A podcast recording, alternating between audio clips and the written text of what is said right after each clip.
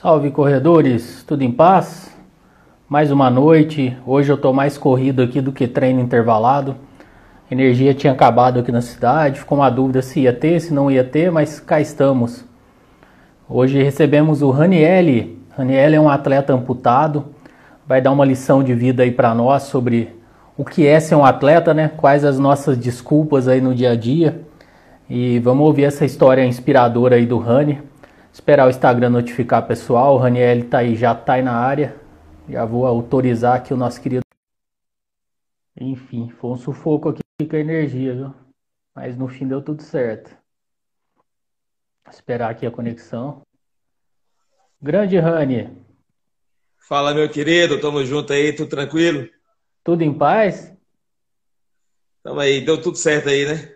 Deu, foi corrido, mas deu. O Instagram deu uma mudada aqui no formato do ao vivo, né? Que para você também mudou, tá um quadradinho menor, né? É diferente. Bastante. Reduziu a área, ficou dois quadradinhos mais separados agora. É, reduziu. Já não cabia nós no negócio, agora eles reduziram, então. Como é que você bem? tá, meu caro? Tá dando para ouvir bem aí? Tá, tá tranquilo. Tá ótimo o seu áudio. Bacana. Prazer. Em paz? Tá... Como que tá BH? Ué, BH, depois de 15 dias de calor igual ao Nordeste, hoje resolveu chover e esfriar um pouco aqui. Voltou à temperatura normal, que é a cidade mesmo. Mas passou uns 15 dias aí de, de sol que estava castigando bastante. Eu passei uma semana fora, que eu estava na Serra da Canastra, junto com a galera lá do, da Canastra Boa Experience. E retornei no domingo, eu já cheguei aqui, já estava bem o clima mais frio, que é o normal de Belo Horizonte mesmo. Legal, show de bola.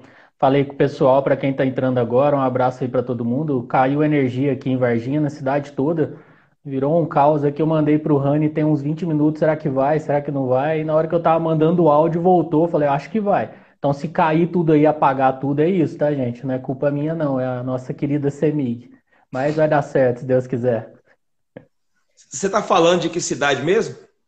De Varginha. Ah, Varginha, bacana, show de bola. Quase tudo perto todo, aí. É, todo mundo aqui no, no pão de queijo. Tá tudo em casa.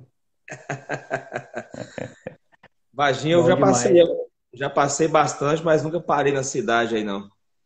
Nunca parou? Aqui é gostoso, cara. Cidade boa. É assim, média com clima de interior ainda, bem, bem agradável, sabe? Show de bola, show de bola. Bom demais. Ô Rani, vamos falar um pouquinho da sua história, então. Vamos inspirar a galera, né? Vamos contar aí. Eu acho legal que você não tem problema, assim, de falar a sua história, né, cara? Você compartilha. Eu acho isso muito bacana de quem, de quem faz isso e não se vitimiza tanto, assim, pelas circunstâncias que a vida deu, né, cara? Eu li uma frase essa semana, eu lembrei muito do nosso contexto aqui, que problema nós teremos a vida inteira, né? Agora, o que a gente faz com o problema que vai diferenciar a nossa vida ao longo dela, né? Digamos assim. Então, é muito bacana. Eu vou introduzir aí falando um pouquinho sobre as suas questões sociais, que eu acho muito legal. Sempre você posta lá no seu Instagram, né? Suas ações sociais aí de arrecadação, de com criança. Eu queria que você falasse aí do que, que você participa. Já é uma forma também de inspiração para nós.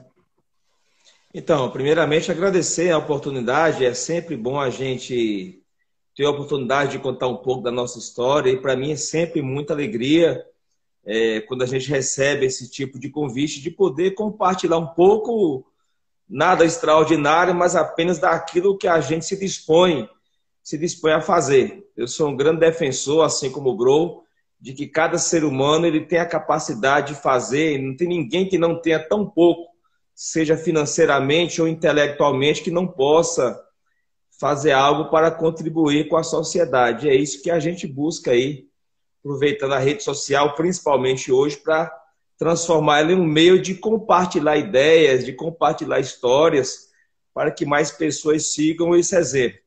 Mas eu não sou mineiro, apesar de que eu brinco, eu sou mineiro de coração, de adoção, mas eu sou natural do Rio Grande do Norte eu vim para BH em 2003 e com 45 dias que eu estava aqui em Belo Horizonte, eu sofri um acidente onde eu tive, é, eu caí de um viaduto de 12 metros de altura e caí na pista ali a perto da rodoviária no centro. caí na faixa do meio e fraturei, na época, coluna, bacia, quadril, é, fraturei o fêmur, passei 45 dias é, no, na Baleia, um hospital muito conhecido aqui de ortopedia, com uns 15 dias no João 23, onde eu tive a amputação da minha perna direita, usei colete ortopédico um período de oito meses, isso no ano de 2004. Eu tinha 24 anos de idade. Eu tive alta. Super jovem. Eu tive alta 31 de março de 2004, depois de 12 cirurgias. É, quando eu tive alta, eu não tinha familiares aqui em Belo Horizonte, eu praticamente tive uma alta e, digamos assim, fui deixado na recepção do Hospital da Baleia sem ter para onde ir, sem dinheiro, com a família distante que também dependia de mim, da, do meu trabalho, que era minha mãe. E, na verdade, quando eu tive alta naquele dia, eu tinha certeza que Deus tinha um propósito na minha vida. Desde o dia do acidente, que eu vi ali como uma segunda chance para mim. Em momento nenhum eu fiquei desanimado. Apesar de, de toda a dificuldade, quando eu tive alta, eu tinha certeza de que haveria uma saída. E o pessoal de um bairro serrano, um bairro aqui próximo, de onde eu moro hoje, aqui em Belo Horizonte, um bairro bem conhecido, eles se reuniram lá e me buscaram e eu passei um período aí da minha vida, em 2004, é, totalmente dependente. Primeiramente porque eu tinha que ficar seis meses sem poder andar por conta da coluna, então as pessoas do bairro, a galera da igreja que me ajudou com alimento, com café da manhã, com medicação, e eu só voltei mesmo a trabalhar em setembro de 2004, pesando caminhão no Ceasa pela madrugada. Foi meu primeiro emprego aqui em Belo Horizonte não tinha prótese ainda, que eu estava esperando receber o seguro. Eu tinha dois objetivos, cara. Quando aconteceu o acidente eu fui amputado, eu tinha dois objetivos que eu foquei neles é, com toda a minha força, a minha dedicação e minha fé, que era voltar a andar e formar uma família, cara. Eu tinha esses dois objetivos em mente. E eu, apesar da dificuldade, passei muita fome nesse período de Belo Horizonte, quando eu estava sozinho. Porque no início a galera, todo mundo ajuda, toda campanha de acidente, de seja o que for, eu convivo com isso tem mais de 10 anos, no início todo mundo ajuda. Mas depois é normal, cara, a galera vai seguindo sua vida, vai dando a dispersada, e Dá nessa dispersada né? foi ficando muitas noites mesmo, acordava às vezes, não tinha comida, dormia, até que eu comecei a trabalhar em setembro, apareceu a oportunidade de trabalhar no SEASA, cara. E na época eu não tinha prótese, perguntaram se eu conseguia, eu falei, é claro. E comecei a trabalhar em setembro. De muleta? De muletas, para economizar. Naquela época os vale transporte eram de papelzinho, não sei se a invagir era a mesma coisa. Uhum. Para economizar um ônibus, cara, que eu tinha o objetivo de trazer minha mãe para cá no final de ano. E eu tinha esse foco e eu comecei a economizar desde cedo, de ter família, ter uma prótese, para eu poder voltar a andar. Para economizar um daqueles vale transporte, eu andava 14 quarteirões de muleta para economizar um ônibus. Eu saía tipo nove e meia da noite para pegar o ônibus de 11, que eu pegava o serviço meia-noite. Então foram meses e meses até eu conseguir a prótese, que eu ia de muleta, 14 quarteirões. Aquele peste de mineiro, que quando falaram comigo que o ponto do ônibus era perto, até eu descobri que esse peste de mineiro é falso, eu sofri, cara. Mas graças a Deus, com muita força, muita perseverança, é, comecei a usar prótese, venci. Hoje eu sou casado, tenho uma esposa linda, abençoada, quatro filhos. Tenho o meu próprio negócio, abri uma empresa de estamparia, onde eu faço canecas, camisas. Depois e... vamos falar os detalhes aí, passar o serviço direitinho. Exatamente. E daí, cara, eu, assim, a, a primeira coisa que eu tinha em mente, que eu precisava para retomar minha vida, era não reclamar, cara. Essa é uma coisa que eu sempre tive isso muito forte em qualquer tipo de situação que você passar. É, você ficar perdendo tempo, reclamando, colocando dificuldade, isso não ia resolver o problema. Eu tinha 24 anos, sem uma perna, sem dinheiro, sem ter para onde ir. De que, que me adiantaria reclamar? Mas eu pus a fé acima de tudo e determinação e foquei, cara. É, te falar a você que foi fácil, foi rápido chegar hoje, estar tá com uma família formada, com um pequeno negócio, participando de ciclismo, mountain bike, é, corrida de rua, trail run, tá junto aí sempre nos eventos com o Bro. Cara, foram anos de muita dificuldade, mas eu só venci porque eu mantive aquele foco e dia a dia eu acordava acreditando. Por mais que fosse difícil juntar um vale transporte por dia, mas é nos pouquinhos que você vai formando, você tem que ser fiel no pouco. Então, no pouco eu fui pegando isso aí como um propósito e fui correndo atrás, correndo atrás. E hoje eu tô aí, cara, é, com alegria sempre, com um sorriso no rosto e muita determinação, continuo enfrentando aí muitas dificuldades, mas resumidamente, essa foi a minha chegada em Belo Horizonte. Tive um acidente, sofri amputação, comecei do zero, literalmente do zero aos 24 anos, e hoje eu estou aí, graças a Deus, hoje muita galera aí que me segue, muita galera que me acompanha, e quando eu amputei, cara, foi numa época que não tinha muita informação sobre é isso que eu ia te falar, porque hoje em dia essa questão da rede ajuda muito nessas vaquinhas, né? Em 2004, eu imagino como foi dificultoso. Eu queria que você falasse o nome da igreja, do pessoal que te ajudou. Pode falar, não tem problema nenhum, que é uma atitude bem nobre, bem legal. Batista Luz do Evangelho aqui no bairro Serrano, a galera que eu tenho e tem algumas famílias aí que eu são minhas segundas, terceiras famílias de coração. Mas em 2004 eu tive uma dificuldade que era informação, cara. Quando falava assim, ah, vai perder uma perna. Hoje, hoje é bacana. Hoje você abre o Instagram aí, você vê vários amputados, amputadas fazendo e acontecendo. Mas em 2004 mal tinha internet. E uma outra coisa que eu coloquei em mente foi que depois que eu comecei a trabalhar, até que em 2007 eu fui trabalhar em uma empresa de prótese. E nessa brincadeira eu trabalhei 10 anos na área de próteses e vendo a dificuldade da galera, primeiramente emocionalmente. Apesar que eu trabalhei muito tempo na área financeira das empresas, boa parte do dia eu dedicava a, a trabalhar como amputado. Bater um papo, que a maioria da galera, quando passa por isso aí, a galera entra completamente em deprê, a galera não consegue reagir bem. E eu entrava lá com aquele apoio emocional. E nesses 10 anos de experiência que eu tive com, com amputados, eu resolvi sair da empresa para criar meu próprio negócio. E hoje, baseado nessa dificuldade que eu vi e também na dificuldade das pessoas entender questão de orçamento e muitas das vezes também elas serem um pouco, digamos assim, colocadas à venda com produtos que não vai atender elas, eu criei uma rede de apoio chamada Amputados Conectados, é uma rede totalmente voluntária. Eu tenho uma psicóloga que atende, ela é do Hospital do Montoro de São Paulo. Tem o doutor Tiago Elton, que é uma autoridade hoje em direito de pessoas com deficiência. Então, nós três formamos a rede Amputados Conectados. O que é essa rede? É uma rede onde os amputados chegam até mim pela rede social, por indicação. Eu faço costumeiramente visitas aos hospitais e a gente dá um apoio, primeiramente psicológico, muitas vezes antes da pessoa sofrer amputação, quando é um caso de amputação programada, a gente dá um apoio à família, para a família se entender essa nova vida, que é mais do que importante, a família, primeiramente, tem informação, e a gente apoia desde a questão psicológica, questão de direito, eu oriento na questão quando vai começar a procura da prótese, até o lado praticamente o amputado, quando ele está andando. Então a gente tem o, o Instagram, Amputados Conectados, tem um grupo Legal. no WhatsApp exclusivo para amputados.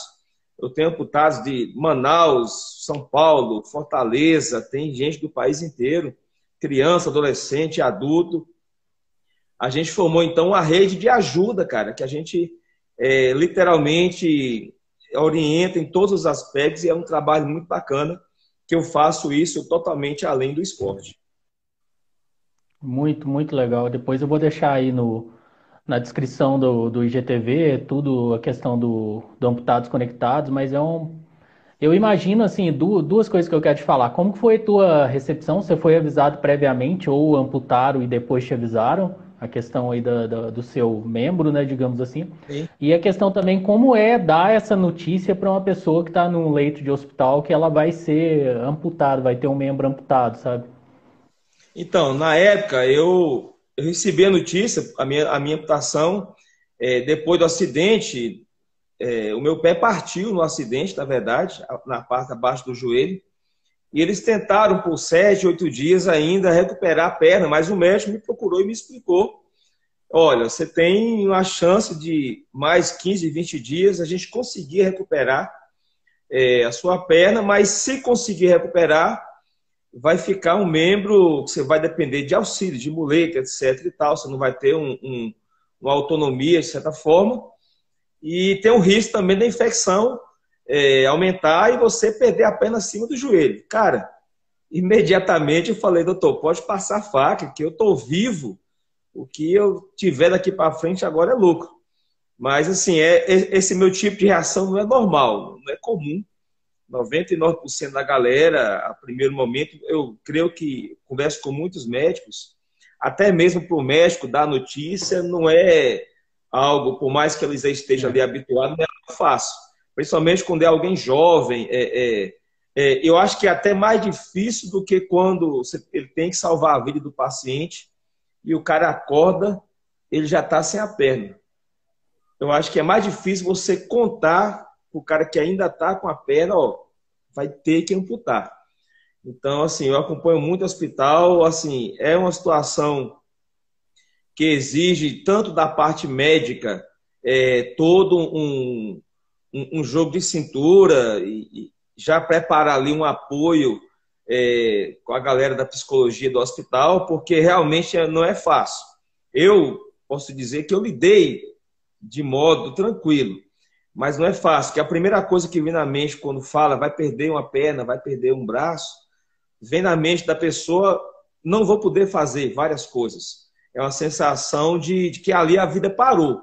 Eu falo isso porque quando eu chego no hospital para visitar alguém amputado, depois do segundo, terceiro dia de amputação, o semblante da pessoa, ela transmite isso. Acabou minha vida, agora acabou minhas expectativas, meus sonhos, e quando eu chego, cara, eu começo a mostrar no Instagram vídeo de corrida, vídeo de bicicleta, e eu saio do hospital e você vê que a pessoa mudou. Daquele eu não posso, agora eu posso isso, isso, isso. Então, é, é, é bem satisfatório esse trabalho. Mas que à primeira vista, sim, o primeiro momento é uma barra é, para a pessoa poder receber a notícia, cara. Não é uma notícia fácil, não.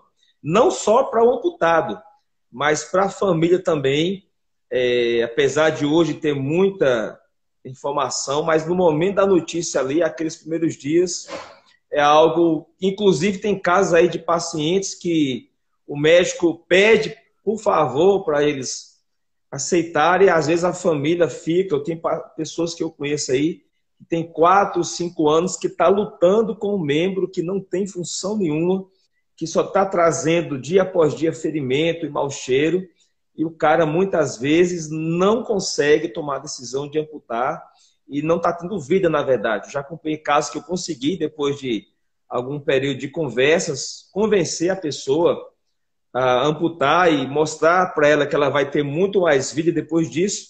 E o cara falou assim para mim, cara, eu tinha que ter conhecido antes. Tem um caso do Nando aí, o Nando Souza, um amigão.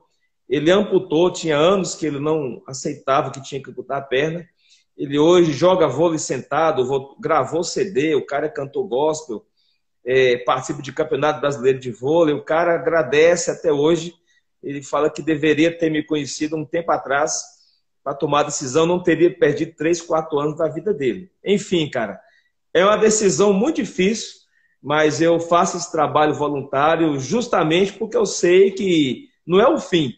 A amputação hoje, principalmente hoje, com as tecnologias que tem, apesar de que, infelizmente, não está acessível ainda a todos, mas existe possibilidade de você ter uma vida totalmente independente, uma vida normal, é, mas depende primeiramente da pessoa querer ter essa vida e, e do apoio da família, dos amigos.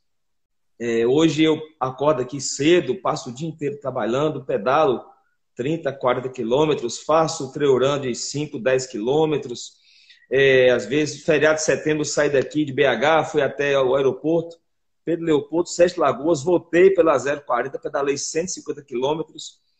Então, assim, eu tenho minha vida totalmente. Hoje faço muito mais coisa do que antes da amputação. Não sou eu, mas tem uma galera aí que é a prova disso hoje.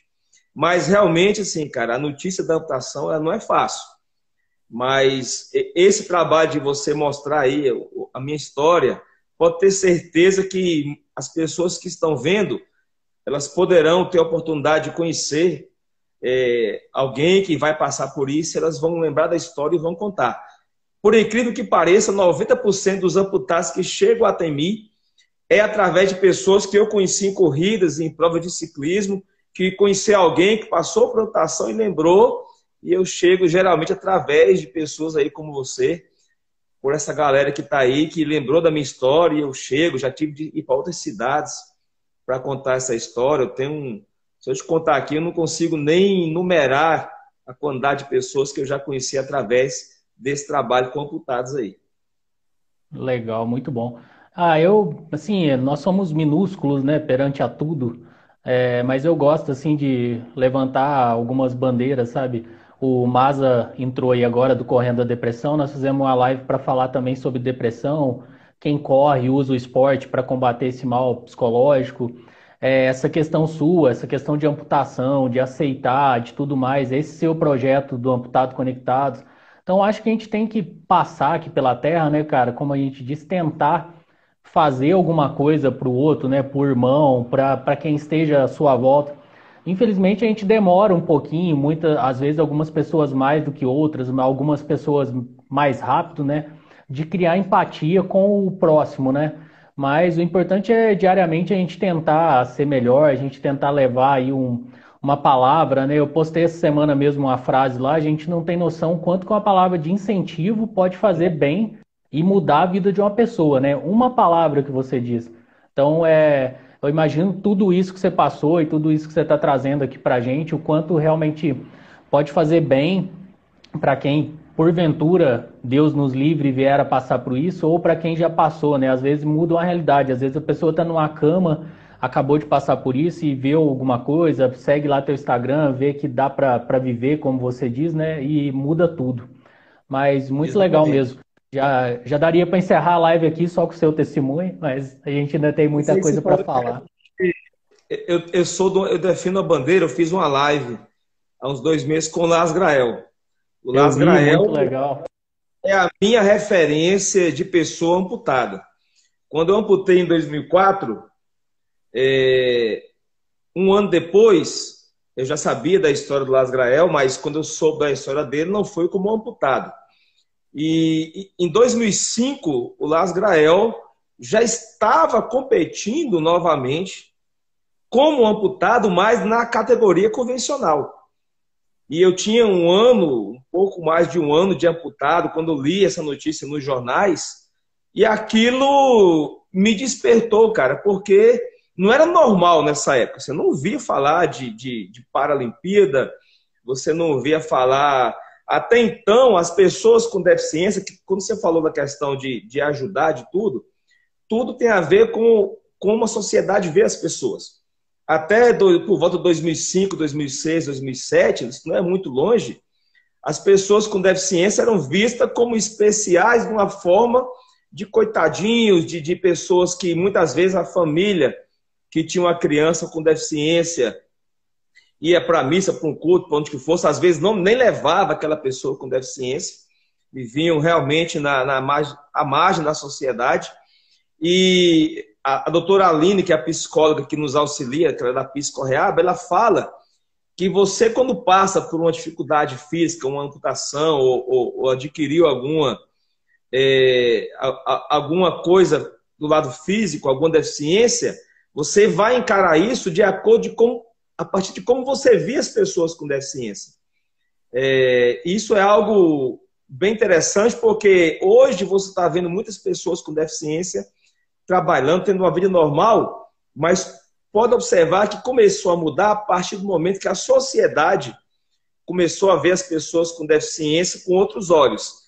Por incrível que pareça, isso começou a mudar quando mudou os termos. Antigamente era pessoas com necessidades especiais, deficiente físico, isso mudou. O termo correto hoje é pessoa com deficiência, porque a pessoa está em primeiro lugar depois da deficiência. Muitas pessoas me conhecem, às vezes, na rua ou no dia a dia, e só depois elas percebem que eu uso prótese. Eu acho isso bacana, porque essa que é a ideia. É, as pessoas com deficiência são pessoas como qualquer outras. A deficiência é apenas um atributo que aconteceu em algum momento da vida. É esse tipo de concepção que começou a mudar, e eu falo, e o Las Grael reconhece isso também, que eu falei isso com ele, começou muito a mudar, principalmente, não só no Brasil, mas no mundo, através dele. Porque ele não só participou de uma competição convencional amputado, como ele foi campeão. Então isso mudou, peraí. Para mim, a vida mudou isso na época. Ele foi minha referência de atleta amputado, que eu falei, peraí, o cara participou de uma prova no mar com a galera, todo mundo com suas perninhas bonitinhas, o cara como deficiente, pessoa com deficiência, em nenhum momento ele se sentiu incapaz e foi e fez. A partir daquele momento eu comecei a entender que eu podia fazer muito mais do que só trabalhar. Então, a partir daquele momento, me despertou a vontade de voltar um dia a correr, de voltar a praticar um ciclismo. Então, o Las ele para mim foi é, e é hoje a minha referência de pessoa com deficiência é, em relação ao esporte. E ele até hoje é um cara que é referência mundial, porque foi a partir dali que ele mudou bastante a visão que as pessoas tinham da pessoa com deficiência. Tanto é que eu, eu defendo algo que é o seguinte, cara.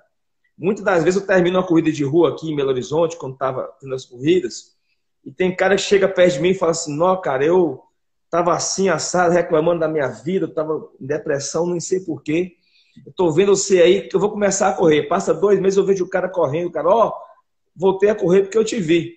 E eu falo uma coisa: se as Paralimpíadas tivesse a mesma transmissão que tem as Olimpíadas, não desfazendo as Olimpíadas, mas se as Paralimpíadas tivessem o mesmo nível de televisão, o mesmo nível de divulgação, cara, muitas vidas seriam transformadas. Porque são pessoas é, que a gente não pode dizer assim, ah, o cara é exemplo de superação só porque ele é pessoa com deficiência. Não. Mas pela força de vontade de superar os limites e conseguir buscar ali de igual para igual. A gente tem vários casos aí, tem o caso aí do, do grande atleta, que foi Oscar Pistorius, apesar de que ele cometeu lá o assassinato da esposa, mas foi um cara que mostrou para a sociedade que a pessoa com deficiência pode estar de igual para igual. Ele, ele correu nos 100 metros rasos com a galera convencional, ele entrou na justiça. Você imagina isso, um cara que sem duas pernas entrou na justiça para correr com a galera convencional e ganhou e começou a correr. Então, nós estamos aí para mostrar que, cara, não, não tem dificuldade na vida, não existe nada que a gente possa passar na vida que a gente não consiga vencer, desde que a gente busque mesmo ali do, do fundo do coração, com determinação, com força de vontade, que é possível, cara. É, eu comecei no ciclismo da bobeira e trabalhar de bicicleta aqui em Belo Horizonte. E de repente eu conheci o maluco do Bro, cara. E de conhecer o Bro, ele perguntou, me convidou para fazer um desafio Bro. E eu olhava para aquele trem, cara, eu ficava vendo os vídeos, montanha, 30, 1.800 altimetria, de bike. Cara, e eu fui, e o primeiro desafio Bro Ouro Preto eu não consegui completar. Parei no quilômetro 10, mas não desisti. Depois veio de Nova Lima, extremamente difícil. Completei em sete horas o percurso de 35 quilômetros e continuei a treinar, a treinar. Depois participei de pedais aí. O, a, o mesmo percurso de 35 eu consegui fazer em duas horas, já no mesmo ano em Diamantina e treinar, cara. É, o ser humano treinado, como diz o Bruno, é capaz de qualquer coisa, independente da deficiência, independente do que for. Se a gente determina e treina, a gente consegue alcançar.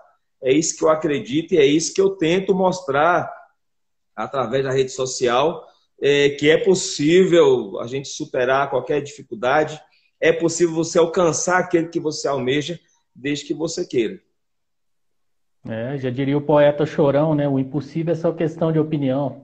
Exatamente, exatamente. Cara, se você pensar que em 2004 eu estava no hospital de alta, sem um centavo no bolso, sem ter para onde ir, sem uma perna, com um colete na coluna, e hoje casado com quatro filhos, participando de competições, tendo o privilégio de fazer uma live com o Las Grael, que eu nunca imaginei isso na minha vida. É, esse fim de semana eu estava com o maluco lá do Rodrigo Hilbert, um cara altamente diferenciado e o cara não dá chance para nós, que além de tudo o cara pedalou, foi campeão das quatro etapas do Canastra Blue Experience. É, cara, é, além de tudo, né? não tem como. Então, assim, eu pegar minha vida 16 anos atrás, cara, eu só tenho a agradecer, mas não foi que veio por acaso. Eu corri atrás e eu busquei isso. Então, nada chega na nossa vida por acaso. É preciso realmente você dedicar e não desistir. Um passo por dia você já sai do lugar, cara. Mas é possível. É. O pessoal fala muito de motivação, né? Eu, eu tenho comigo que quase nunca você está motivado quando é esporte. Vamos dizer assim. Não vou dizer nunca porque também não, mas quase nunca. Você acorda de manhã, 5 horas da manhã, 5 e meia, para fazer um. Eu estou aí no, na minha fase final de planilha da primeira maratona, então 5 horas no domingo, tá todo mundo no berço, digamos assim. Eu estou motivado? Obviamente que não, mas você está disciplinado, já é 90% do caminho, né? Então existe uma grande é, existe uma grande diferença entre motivação e disciplina, né? O que falta às vezes não é motivação, e sim a disciplina, né? Você pode falar bem melhor do que eu quanto a isso. É, só a vontade não adianta. É, você tem que, quando você, quando eu falo em, em foco, você tem a motivação, é quando eu amputei, de repente eu, eu comecei a andar, falei, não, agora eu quero fazer mais isso. Quando eu vi o Las Graé, eu pensei, não, eu vou poder pedalar, vou poder voltar a correr, eu quero fazer isso e aquilo. E aí tem duas barreiras que veio para mim na época. Primeiro, financeira. Uma prótese de corrida para amputado hoje, ela é a partir, chutando aí 35 mil em diante. É, eu ia te perguntar sobre os preços das próteses. É, são acessíveis? Como que elas são? Específica para corrida. É um material diferenciado, ele é, ele é confeccionado de acordo com o seu peso, tem todo um, um processo. Uma prótese, por caso de um transtibial, é 35 mil em média. Para o cara que perdeu a perna acima do joelho, você joga para 55 mil. Isso já é uma barreira. Você tem a motivação, aí você entra na barreira primeira financeira. E aí depois vem a questão. É, então, assim, eu comecei a sonhar em voltar a correr de prótese em 2005, que eu vi o Las Grael e eu corria antes. E eu comecei a sonhar em 2005. Eu vim realizar o sonho de voltar a correr, de voltar a correr, em 2018. Então foram 13 anos. 13 anos. Continuava Vai motivado. Falar que é motivação? Não tem, né? Eu tive a motivação lá no início, mas esses 13 anos foi a disciplina e o foco. Não, eu vou conseguir. E não foi nem juntando dinheiro, o dinheiro acabava o dinheiro, fui casando, fui tendo criança, e isso e aquilo, mas eu tinha aquele foco, eu tinha aquela vontade. Eu fui trabalhando, trabalhando, trabalhando, e fui acreditando, a fé, eu entendo que ela conta muito. E determinado dia, eu trabalhava numa empresa de prótese, surgiu a oportunidade de ir para o setor comercial, eu fui para o setor comercial e eu, aí eu comecei, eu tenho que dar um jeito agora de correr e fui conversando com a empresa. A Osu é um fabricante de próteses de corrida. E eu fiquei na cabeça dos caras. Cara, eu quero correr, como é que a gente faz? Me ajuda. Bom, a prótese que era 35 mil, os caras me conseguiram a, a preço de custo a 8 mil na época. Paguei em 10 vezes ainda, que eu fiz questão de pagar. Mas assim, foram 13 anos que eu sonhava com aquilo. Se fosse só pela motivação, uma hora a motivação você dá uma desanimada. Igual você falou, 5 da manhã, aquele friozinho, o cobertor quase que te uhum. abraça. Mas aí vem a disciplina. Eu tinha aquele foco, eu tinha que, mesmo que um real por dia, sei lá, um, um pensamento por dia, eu ia tendo sempre pensando naquilo. Conseguia chegar ao ponto, eu fiz a volta da Pampulha em 2018. Então, assim, foco. Questão da bicicleta, a mesma coisa.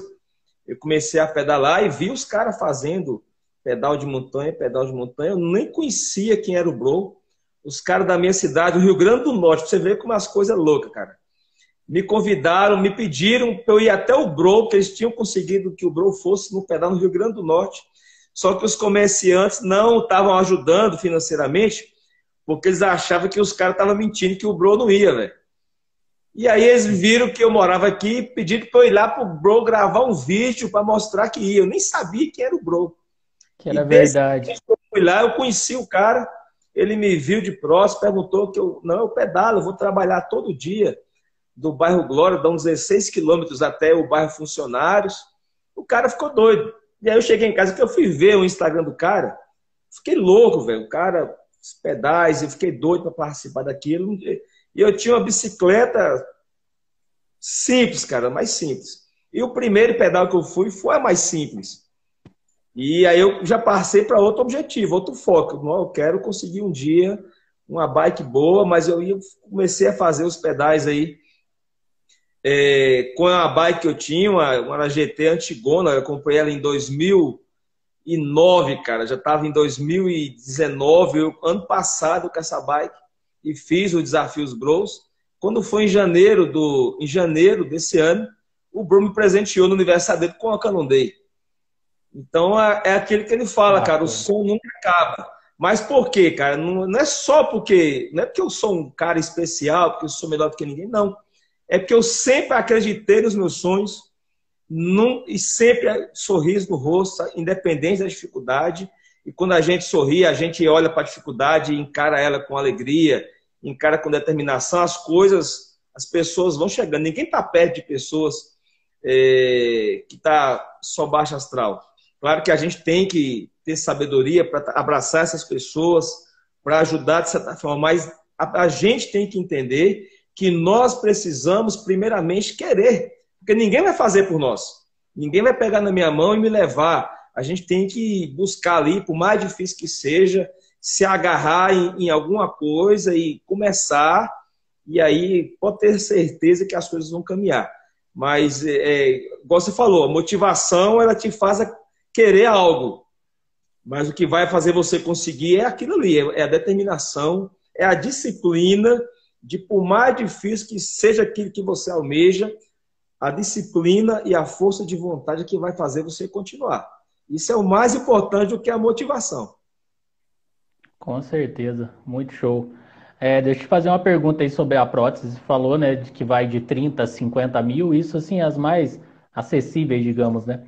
E ela é feita sob medida, né, para cada um, como você disse, por altura, por peso.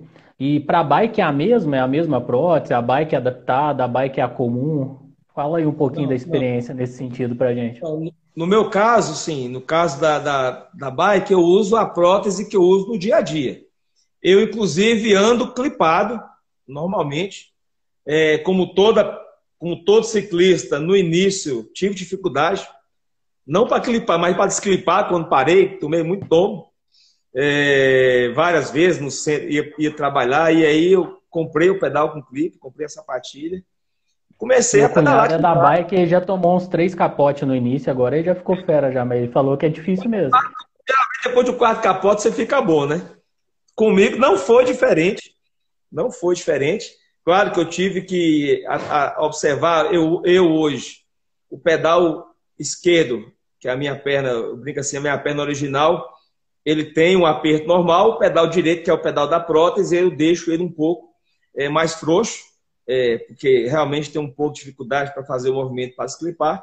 Então foram coisas que eu fui adaptando. Mas a minha prótese que eu uso para o pedal, não tem nenhuma adaptação na bicicleta, eu uso a prótese normal. A dificuldade que eu tenho é, é, em alguns trechos de rock garden, de algum tipo de subida que tenha rock garden, eu tenho que pedalar, eu tenho que empurrar, porque eu não consigo pedalar em pé.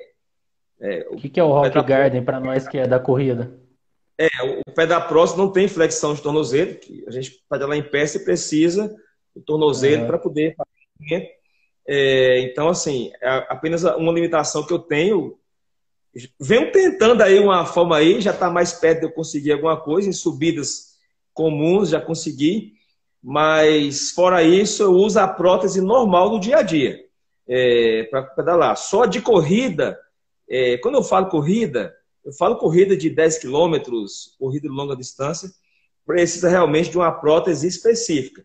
Existem alguns pés para o dia a dia que você consegue ali fazer uma caminhada na esteira, dar um, um trotinho ali, mas quando você fala em correr de verdade mesmo, você precisa realmente de equipamento. Infelizmente, cara, não só de corrida, não vou nem falar em prótese para esporte, mas a prótese para o dia a dia é uma das barreiras que os amputados enfrentam, realmente em relação a custo.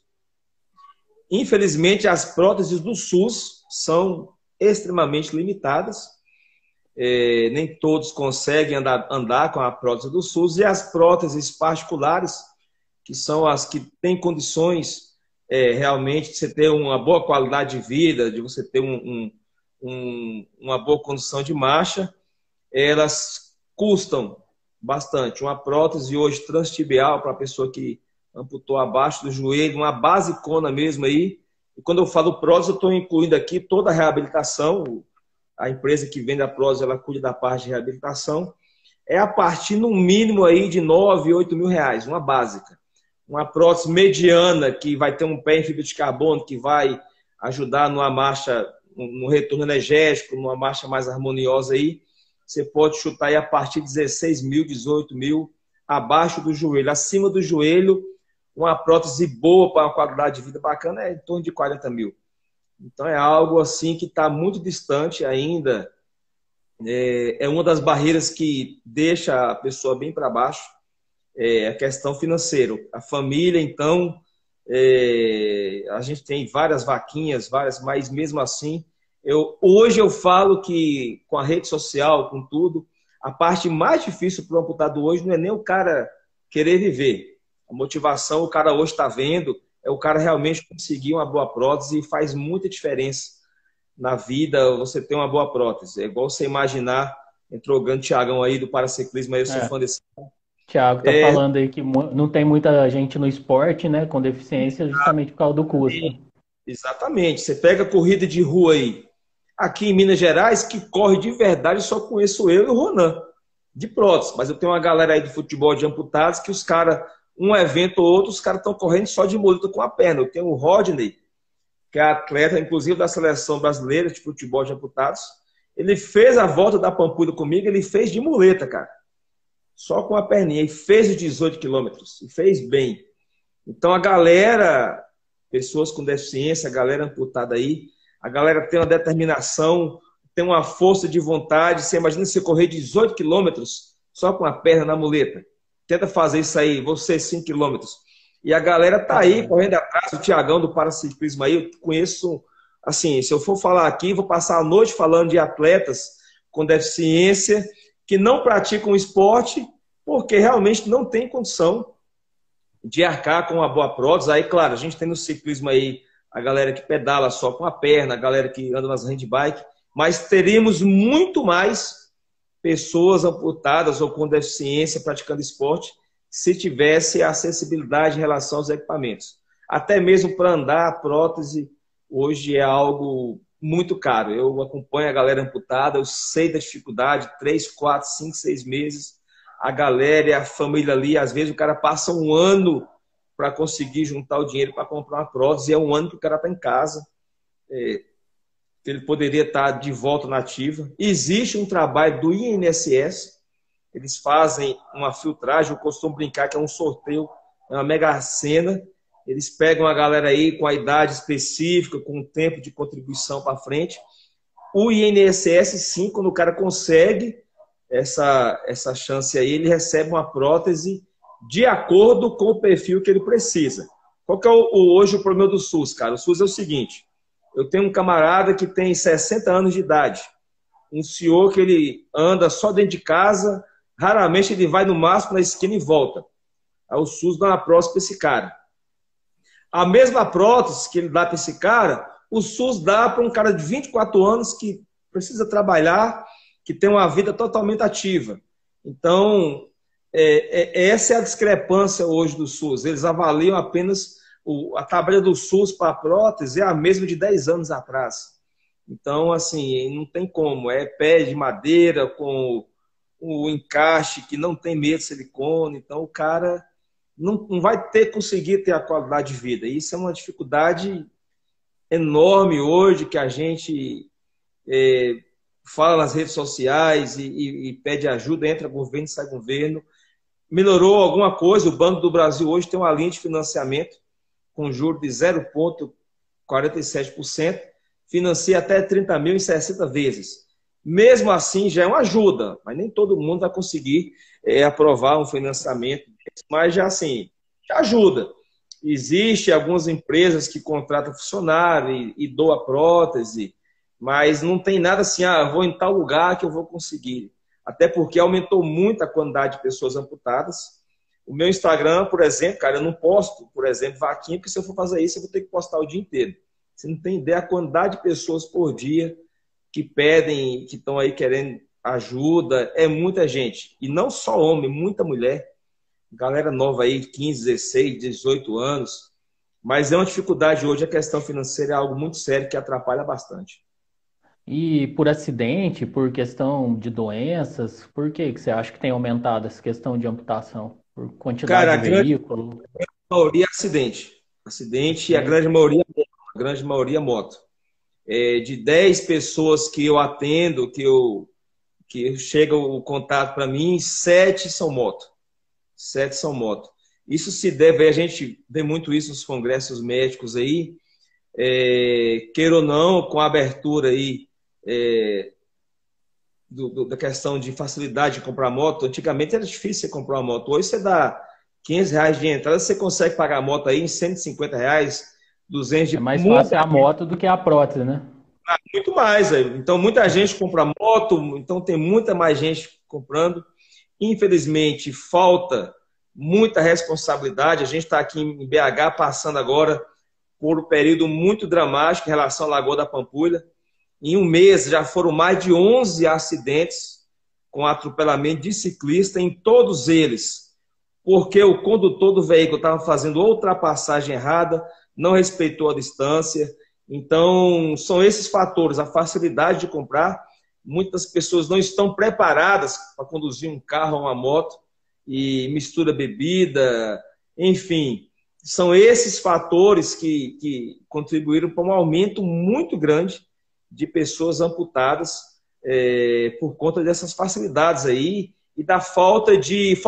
facilitou muito a compra de motos, de veículos, e não caminhou na mesma proporção os trabalhos de conscientização, de educação para as pessoas em relação a isso.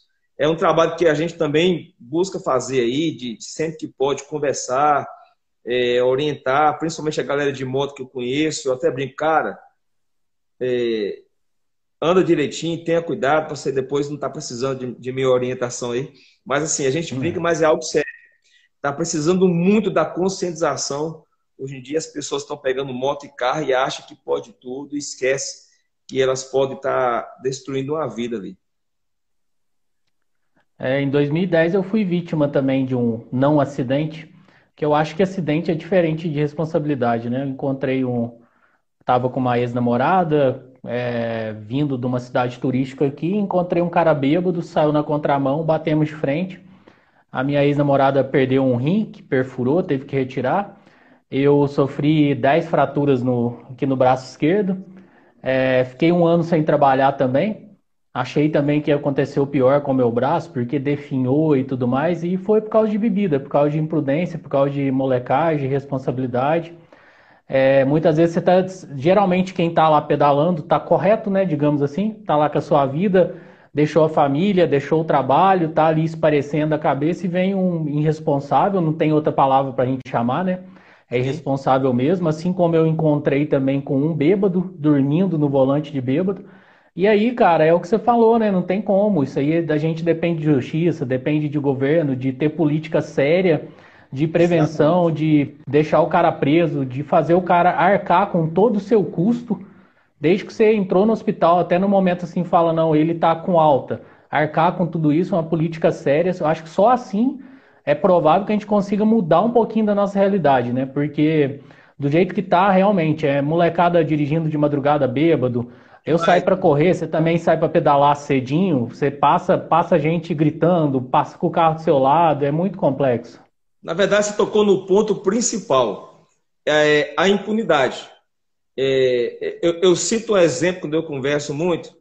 Há uns anos atrás aí foi preso um brasileiro na Indonésia, se não me engano, traficando droga. Na época era presidente Dilma, fizeram de tudo para o cara não ir para a pena de morte. O cara foi para a pena de morte. Pergunta se tem algum traficante querendo ir para lá. É. Eu, aí não estou aqui falando da pena de morte, estou dando um exemplo. Quando a impunidade ela está aí às claras, hoje o cara, muitas vezes aí eu conheço vários amputados Eu tenho uma moça que ela perdeu a perna, estava viajando de Goiás para BH. Um irresponsável foi ultrapassar onde não podia, bateu, ela perdeu o marido incendiado, perdeu as duas pernas, duas filhas queimadas. Ela ficou aí praticamente dois, três anos para conseguir se recuperar, cirurgias e mais cirurgias. O cara, no mesmo mês, estava tocando a vida dele de boa, nunca foi preso até hoje. E está ali, a vida dele continua do mesmo jeito. Ela continua sem o marido, sem as duas pernas, as duas próteses dela custou as duas juntas 150 mil reais. O cara até hoje não indenizou em nenhum centavo, já tem seis anos e rola o processo. Então a impunidade, eu creio que é um dos fatores que, se fosse realmente o cara atropelou alguém, acidente, você está indo, o pneu estoura, mas você bebeu, você ultrapassou na contramão, você assumiu o risco de, de matar ou de ferir aquela pessoa. Se é isso arma, aí, né? se o cara fosse preso imediatamente, sem fiança, não, foi contramão, ultrapassou na contramão, estava embriagado, prisão, perdeu a carteira. 20 anos de prisão, não tem recurso.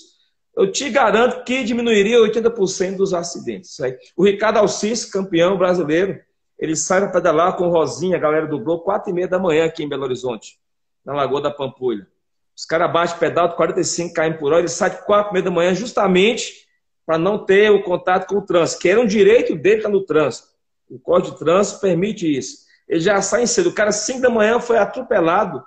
Você vê o estado da base do cara, porque o cara foi ultrapassar em um local que não podia ultrapassar. Bateu de frente com o ciclista. O cara fez isso por quê? Porque ele tem certeza da impunidade. Inconscientemente, você vê aí vários e vários casos de pessoas que atropelam e o cara está solto muito antes do cara sair do hospital que foi atropelado.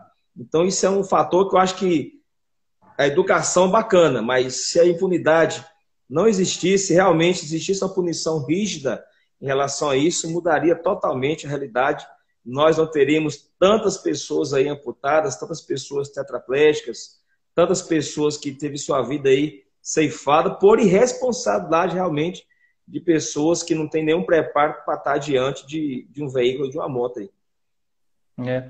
Sem tomar que, querer tomar questão partidária de X ou Y, né? E eles estão tentando mudar agora, vai mudar a questão de pontuação de carteira, aumentar, aumentar o período. Então é, sabe, é, muitas vezes a pessoa tem que ter alguém perto ou tem que ter passado para entender a realidade, sabe, cara? É, é muito complexo, né? Tudo, tudo muito complexo.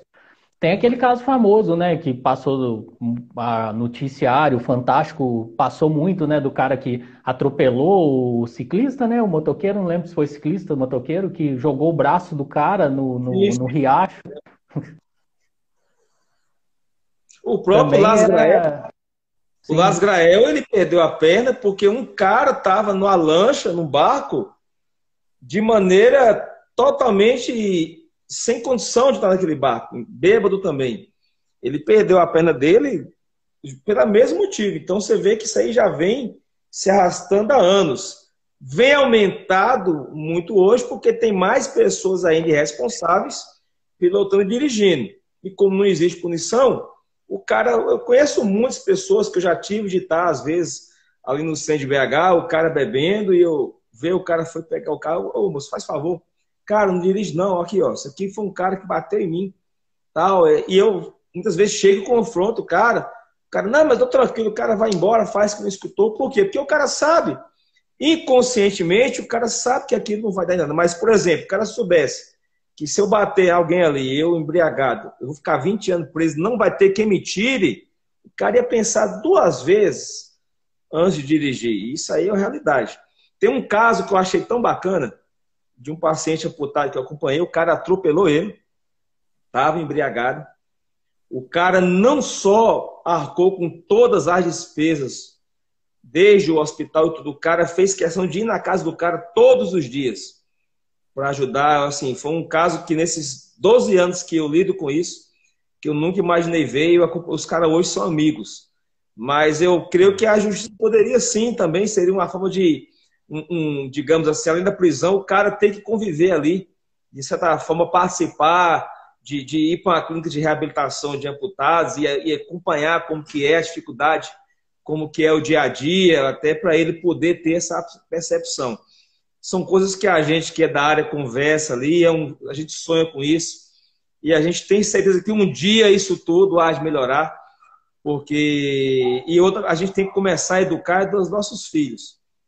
Se não começar de nós, não adianta cobrar dos governos de presidente A, presidente B, se não começarmos de nós. Se não começarmos de nós, não furar fila, não fazer um ajeitado com o despachante para não pagar uma multa. Muitas vezes esse jeitinho brasileiro, ele vem a partir de nós. Então a gente tem que começar por nós, a educação dos nossos, de quem a gente tem próximo, para a gente conseguir mudar. É uma luta que eu tenho, eu converso muito com a galera amputada, muito com a galera, é, com a galera que eu bato papo, ciclismo, de corrida aqui em BH, e a gente sempre está próximo da galera com esse mesmo pensamento para a gente conseguir aflorar e replicar esse pensamento aí. Legal. Ô, Rani, o tempo passa, cara. A gente tem três minutinhos aí. É, Eu já queria agradecer muito, mas muito mesmo de coração, a sua história, seu testemunho, digamos assim, sua história inspiradora. É, esse fato de você colocar sua, sua cara, o seu rosto para levantar essas questões é muito bacana mesmo. É, como você disse, né, nós temos todos muitas falhas, mas acho que a gente, em prol de algumas questões, nós temos que é, deixar um pouquinho o nosso lado humano e falho de lado e tentar levantar uma bandeira e ser realmente exemplo. E eu acho que você está fazendo isso muito bem, cara. Eu te dou meus parabéns aqui, sincero. E deixa aberto esses dois minutinhos que faltam para você vender seu peixe aí, falar o que você quiser e já agradeço, tá? Não, eu agradeço demais aí o, todo o carinho que você teve comigo desde lá o primeiro contato lá. É, eu não sou nada famoso, eu apenas sou um cara que, do pouco que eu tenho, do pouco de conhecimento que eu tenho, do pouco do meu dia a dia, eu busco fazer alguma diferença. E cada um que está aí nos ouvindo, nos vendo nessa live aí, pode ter certeza que cada um pode contribuir um pouco. Tem todo mundo sempre tem algo para ensinar. É, se cada um tirar um pouco do seu tempo para ajudar alguém, para fazer a diferença, para contribuir, é, a gente vai conseguir formar realmente uma sociedade melhor.